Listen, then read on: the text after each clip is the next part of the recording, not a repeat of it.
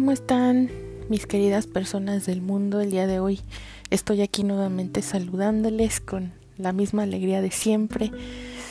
Soy su voz acompañante, la psicóloga Lilith Mercado Hernández, psicóloga por la UNAM, maestra en terapia familiar por la VM.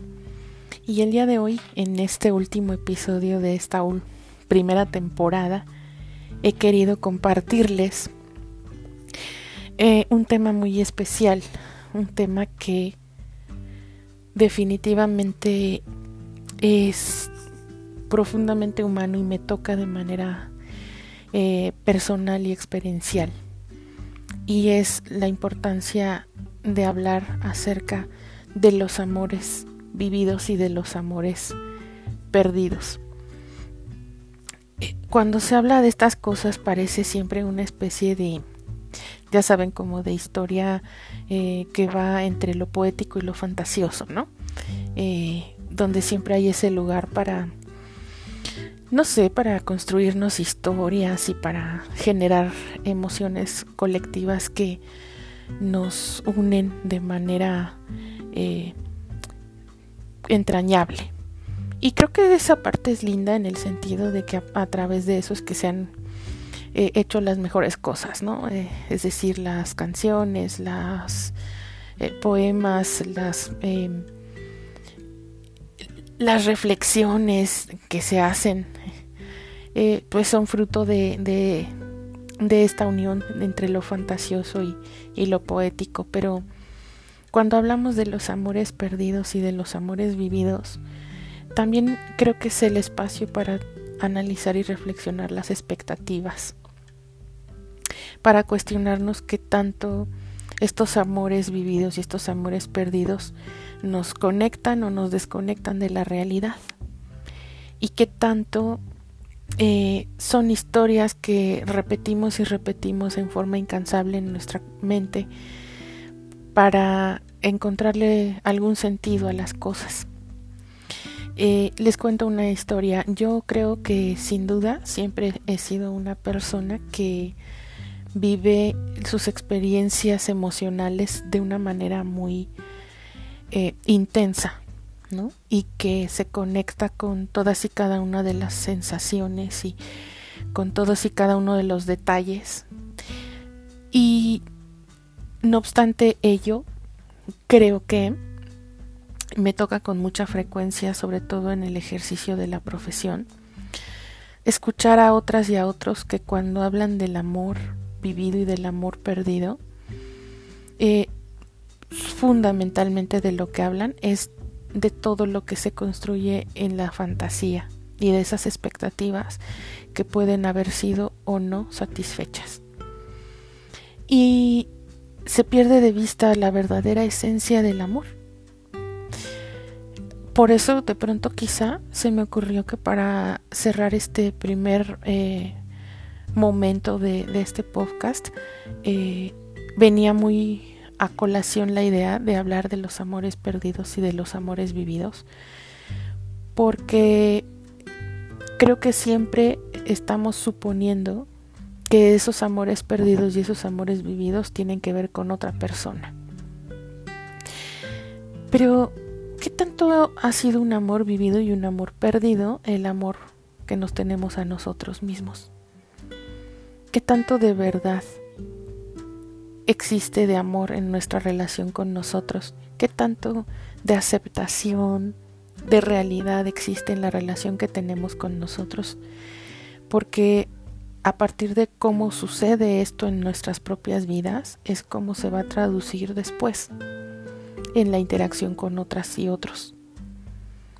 ¿Cuántas veces, eh, justo por esas razones que las expectativas de una relación amorosa, que no necesariamente de un amor, ahorita haré esa distinción entre una cosa y la otra, eh, pero que tanto las expectativas en una relación amorosa al final terminan definiendo eh, si fue un buen amor o un mal amor, si fue un amor vivido o un amor perdido. Y yo decía en este momento que hay una distinción importante entre la relación amorosa y el amor, porque el amor en esencia es un sentimiento y como dice una muy querida maestra mía, la maestra Yolanda Estrada, el amor es el acto supremo de la voluntad, es decir, nosotros elegimos que queremos amar a algo, a alguien, y en eso estamos incluidos nosotros. Em, y finalmente ese amor, ese sentimiento se va generando en nosotros y quien nos lo detona es esa persona con, o esa cosa o esa situación con la que queremos y elegimos vivir una relación amorosa. Para ser un poquito más clara, la relación amorosa es la segunda decisión que tomamos después de este acto supremo de la voluntad de vivir conectados en el amor. Y vivir conectados en el amor, diferente a lo que mucha gente cree, es vivir conectados en la realidad cuando yo pienso en estas frases, ya saben, como del amor lo perdona todo, e, el amor es ciego y por eso uno hace tantas cosas y comete errores por amor. No, uno comete errores porque está vivo, ¿no? Uno comete errores porque necesita aprender cosas en la vida. ¿Sale? E, el amor lo perdona todo, mm, no siempre. Y aunque lo perdonara todo, no lo justifica todo.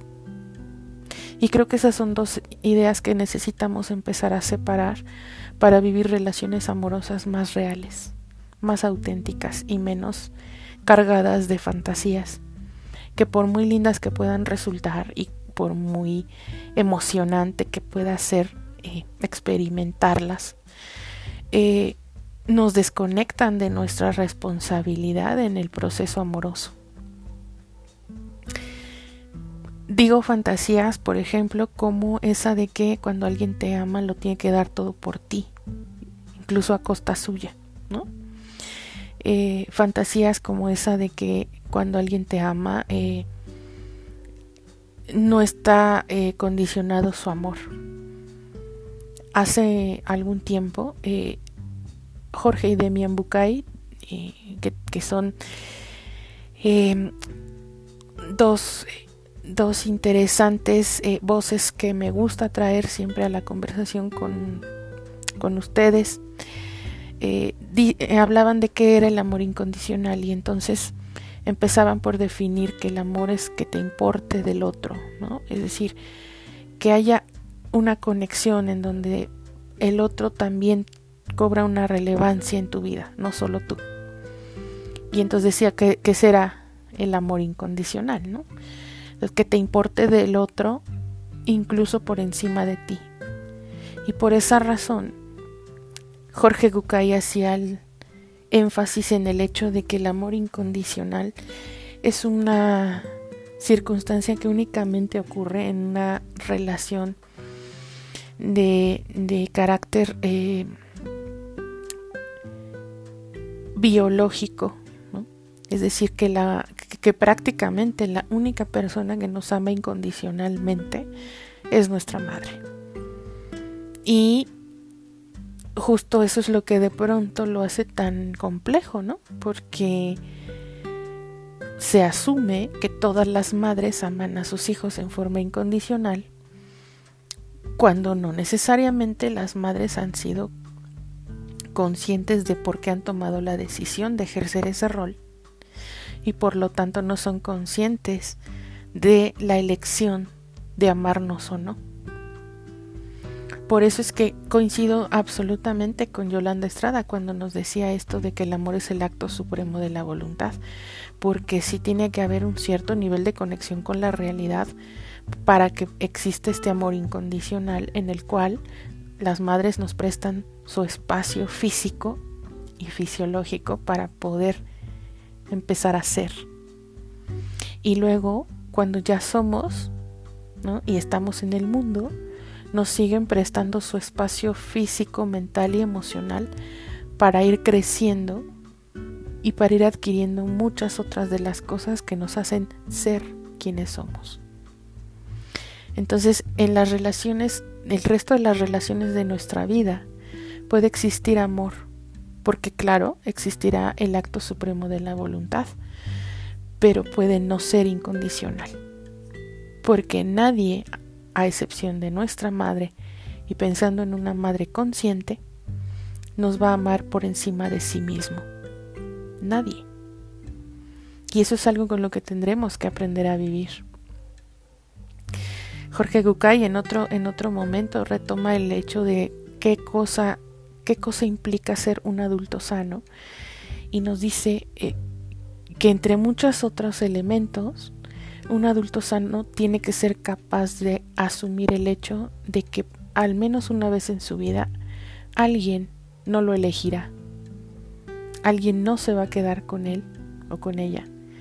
Y alguien le va a abandonar en algún momento de su vida. El reto para reflexionar justamente sería entonces eh, que el adulto sano tendrá que ser capaz de no perder su propio amor en aras del amor por otra persona. Y digo que es un reto porque, eh, entre comillas, elegimos renunciar a amarnos a nosotros mismos a cambio de que otros nos amen. Y por esa razón en realidad no se desarrolla una relación de amor, se desarrolla una relación de dependencia. Es decir, se genera una deuda emocional que no necesariamente el otro estará nunca dispuesto a asumir y mucho menos a intentar saldar. ¿Te das cuenta cómo si es verdad cuando te digo que el asunto del amor debe ser un acto supremo de la voluntad? Porque hay que, hay que considerar todas estas aristas a la hora de mirar las relaciones amorosas para tomar la determinación de con todo elegir seguir conectados en el amor. Eh, eso es algo que yo siempre trato de, de promover, que pongamos el amor por encima de las relaciones en nuestra vida, pero entiendo que desde luego no es una labor sencilla, porque eso significa que poner el amor por encima de las relaciones implica estar bien conscientes de las decisiones que tomamos y de con quienes nos vamos a vincular. Eso significa siempre mantener una relación con nosotros que es independiente de todo lo que ocurra en nuestras vidas relacionales. Es decir, que no estés condicionada y sujeta a que sí y solo sí los demás me aceptan, sí y solo sí los demás me validan, sí y solo sí los demás me valoran, ¿no? Eh, yo puedo tener una buena relación conmigo cuando esto no pasa, vamos por la vida más bien buscando que alguien le dé sentido a algo que nosotros no hemos podido encontrar. Y entonces por eso se vuelve tan compleja la situación y tan dolorosas las pérdidas. Eh, elegir el amor por encima de todo no quiere decir que forzosamente tenemos que tener relaciones amorosas por todas partes, ¿no? Elegir el amor por encima de las relaciones significa que sea como fuere que nos vinculemos con unos y otros, el amor, el acto supremo de la voluntad de aceptar, de conectar, de agradecer, de reconocer, de valorar, ajá, van a ser elementos que estén presentes en todas las relaciones. A eso me refiero yo cuando digo que necesitamos conectarnos desde el amor siempre. Cuando nos conectamos desde el amor, entonces deja de haber lugar para eh, las cosas, eh, eh, para las cosas que lastiman, para las relaciones que se intoxican, para las, para los, las acciones, no sé, desarrolladas o ejercidas con premeditación y con alevosía y ventaja. ¿no? Deja de haber lugar para eh, eh, la idea de, claro, alguien tiene algo en mi contra, claro, alguien me quiere perjudicar, alguien me tiene envidia, en fin, ¿no? Es decir, incluso cuando eso pueda existir desde la forma en que yo vivo mi vida y me conecto con el mundo y con sus acciones y sus relaciones, yo no le doy un lugar a eso. Y creo que eso es verdaderamente el reto de convertirse no solo en un adulto sano, sino de convertirnos en personas conscientes. ¿Sabías tú que el desarrollo de la conciencia es uno de los muchos pilares que desde el punto de vista del doctor Rigoberto eh, Flores mm, integran la personalidad resiliente? ¿Y por qué será importante eso? Bueno, pues porque la resiliencia, esta flexibilidad que nos permite estar en la vida de una manera más integrada, más, más plena, más real, eh, precisa de mucha flexibilidad y precisa de estar atentos y atentas a lo que somos y a lo que pensamos y a lo que sentimos y a lo que damos y recibimos y etcétera si no se puede vivir en el, amor, si no se puede uno vivir conectado desde el amor, la mayoría del tiempo uno se va a vivir con más carencias de las que realmente tiene. Vivir conectados desde el amor implica que nos hemos empezado a atrever a conocernos y que nos gusta lo que somos. No lo que hacemos, lo que somos. No siempre nos va a gustar lo que hacemos. Vamos a hacer muchas cosas que seguro distan mucho de, lo que somos. Es decir, nos vamos a equivocar, vamos a eh, lastimar y a ser lastimados, vamos a em, permanecer o a retirarnos de relaciones con otros, vamos a tomar decisiones más o menos correctas. Pero vivir conectados en el amor es saber que incluso cuando hacemos eso, eso no cambia lo que realmente somos como personas. Nos pasamos muchos años de nuestra vida buscando hacer cosas que nos gusten y nos desconectamos mucho de ser mejores personas. ¿Cómo te va a ti con ese proceso? ¿Cómo te va a ti con, con este poder conocerte, construirte, crecer, aprender de ti mismo y aprender de las experiencias relacionales que tienes con el mundo. ¿Cómo te va a ti con esto de conectar desde el amor? Esta semana debo decir que, justo estas reflexiones cobran mucha relevancia a propósito de, de retomar de manera eh, voluntaria y de manera agradecida y de manera eh, alegre, diría yo, mi propio proceso terapéutico.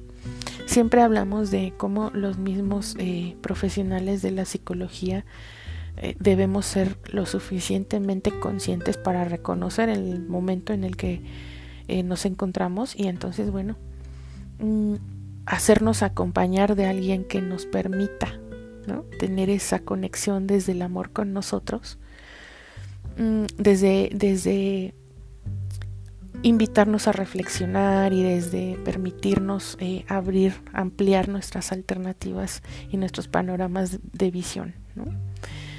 Pero la mayoría de los psicólogos que conozco difícilmente conectan desde el amor porque de pronto trabajar en estas profesiones que, que buscan eh, entender la conducta humana nos hace un poquito más soberbios, ¿no? Nos hace personas menos eh, flexibles para entender que, que, desde nuestra expertise en el tema de la conducta eh, somos bien poco expertos en nuestra propia conducta. Entonces, mucha gente cree que hacerse acompañar en un proceso terapéutico es como reconocer que uno es más mortal de lo que quisiera decir, ¿no? Y para mí es todo lo contrario. Para mí es todo lo contrario y me permitió eh, eh, reiniciar mi proceso eh, el, hecho de poder percatarme de lo de, mi humanidad, de, lo sensible y de lo conectada que estoy con el mundo y de lo importante que es que en este acto de conectarme desde el amor con todas y todos, me tengo que mirar a mí misma con mayor frecuencia. Que a partir de hacer eso, voy poniendo el ejemplo, ¿no? Porque, porque una de mis importantes ocupaciones es no dejar de mirarme en, el proceso de mirar a, otros, en, el tema de acompañarlos. Pero también me facilitó eh, conectar desde el amor porque porque reconozco esa necesidad en mí, que otros conecten desde el amor conmigo.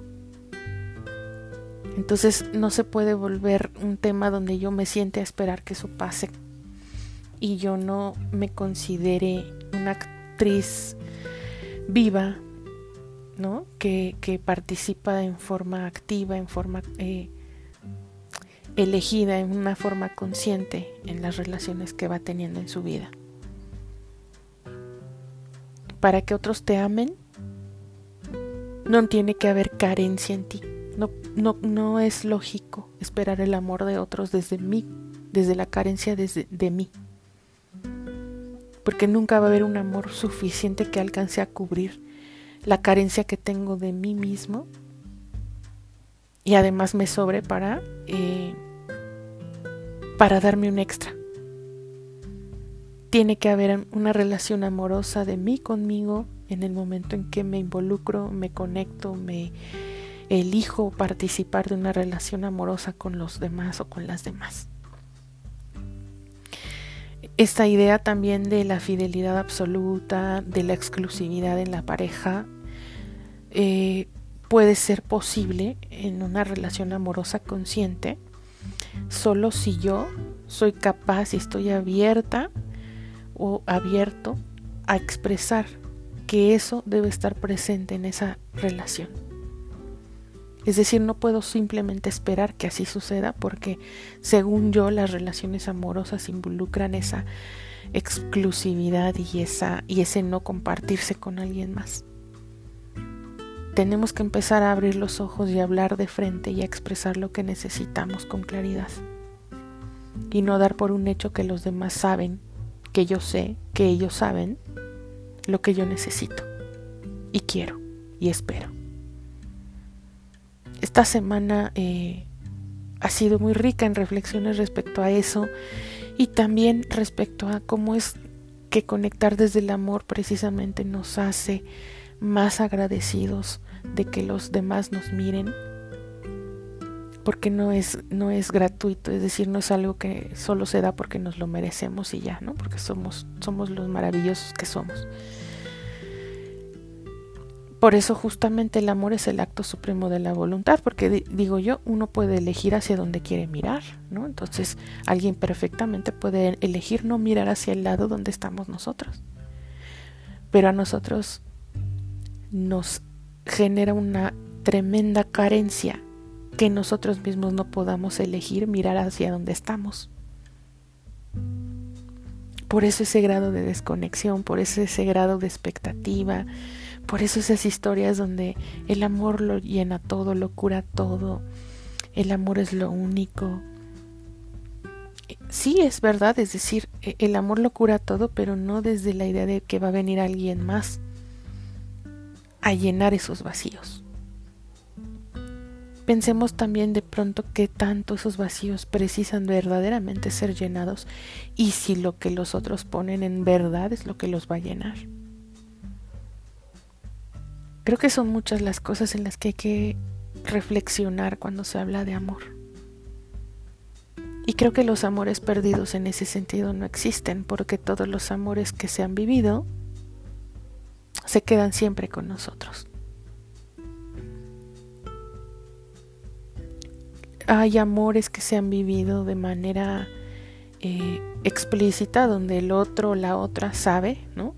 Y elige, igual en este proceso del acto supremo de la voluntad, elige que quiere implicarse en la relación de amor con nosotros, pero hay otros amores vividos donde eh, si bien la otra persona no participa en, forma consciente en nuestra, en nuestra fantasía, está presente y entonces alimenta la posibilidad de que nosotros escribamos cosas, cantemos cosas, soñemos cosas, pensemos cosas.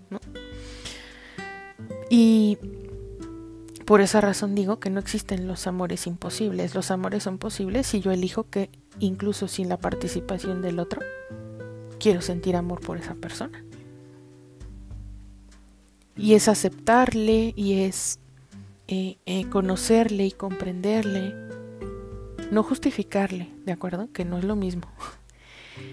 Aceptarle es saber, bueno, pues que hay cosas que son y no pelearse con eso. Justificarle eh, implicará en todo caso darle una explicación, darle un contexto, una razón específica de suficiente peso para que yo autorice que la persona se comporte como, como se lo hace. Entonces, pues creo que eh, los amores perdidos no existen en la medida en que nos vamos haciendo más conscientes de que el amor es el acto supremo de la voluntad y de que en tanto nosotros ejerzamos nuestra voluntad de maneras cada vez más conscientes, nos conectamos desde el amor y construimos a nuestro alrededor relaciones amorosas. Y esas relaciones amorosas no son solo relaciones con una pareja, con un novio, una novia, un esposo, una esposa, las relaciones amorosas son relaciones creativas, constructivas, con amigos, con familia, con personas que no, que no caen dentro de ninguna de esas categorías, pero que igual coinciden con nosotros por algún tiempo y, y en esa página específica de nuestra historia en ese momento. Creo que no, no sé, tú me lo compartirás, pues, ¿no? Si antes de esta de este episodio habías hecho este análisis y esta reflexión de dónde andas con respecto al amor, de por qué crees que el amor se hizo o no se hizo para ti, en fin, ¿no? Donde puedes eh, reflexionar y sacar tus propias conclusiones de cómo te van con los amores vividos y los amores perdidos. Si me preguntas eh, cuál ha sido mi experiencia, no en términos de lo profesional, sino en términos de lo personal, te diré que hoy puedo darme cuenta definitivamente que he disfrutado una vida conectada siempre en el amor, desde el amor, eh, y que además he tenido a lo largo de mi vida relaciones significativamente amorosas con muchas personas y que aquellas que no lo han sido, pues hoy me toca a mí de construir esas ideas y entonces aprender y resignificar lo que verdaderamente valga la pena de, de esa experiencia vital. Y creo hoy que moverme de la idea de los amores imposibles me permite darle un valor mucho más importante a las relaciones que he vivido con amores en la fantasía y que, y que no fueron compartidas con ese o que generó el sentimiento de amor. Hoy puedo decir que les agradezco a los amores que me han alimentado la fantasía para escribir, para sentir, para soñar, para cantar, para compartir cosas como este podcast que sin duda he buscado en todo momento esté conectado desde el amor y construido desde el amor. Y que tú puedas establecer una relación amorosa con los contenidos que aquí conversamos y con lo que aquí analizamos, porque pues somos profundamente humanos y profundamente realistas. Te invito a que te des la oportunidad de reflexionar sobre lo que he reflexionado hoy aquí acerca de los amores vividos y los amores perdidos. Y te invito también a que me compartas tus comentarios y tus opiniones. Eh, acuérdate que en Twitter, en Facebook me encuentras como Psiclilit Mercado y que eh, será un placer que tú me puedas compartir todas esas ideas que surjan en tu mente a partir de decidir reflexionar sobre lo que reflexiono y pensar sobre lo que piensas cuando escuchas esto que yo pienso.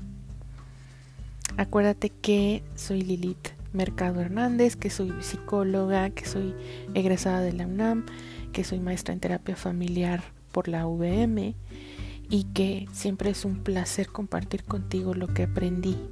Y lo que aprendí es que vivir conectados en el amor es tener una conciencia clara de en dónde estamos y quiénes somos para disfrutar de lo que hacemos. Y lo, y lo más fundamental es que vivir conectados en el amor es poner el amor por encima de las relaciones existentes y por existir en nuestras vidas y en nuestros mundos. Te mando un abrazo enorme. Gracias por otra vez regalarme un espacio y unos minutos de tu tiempo y unos minutos de tu escucha y de tu atención. Esta es, eh, este es el último episodio de esta temporada, pero seguirá habiendo más episodios y seguramente más temporadas. Un abrazo grande. Bye.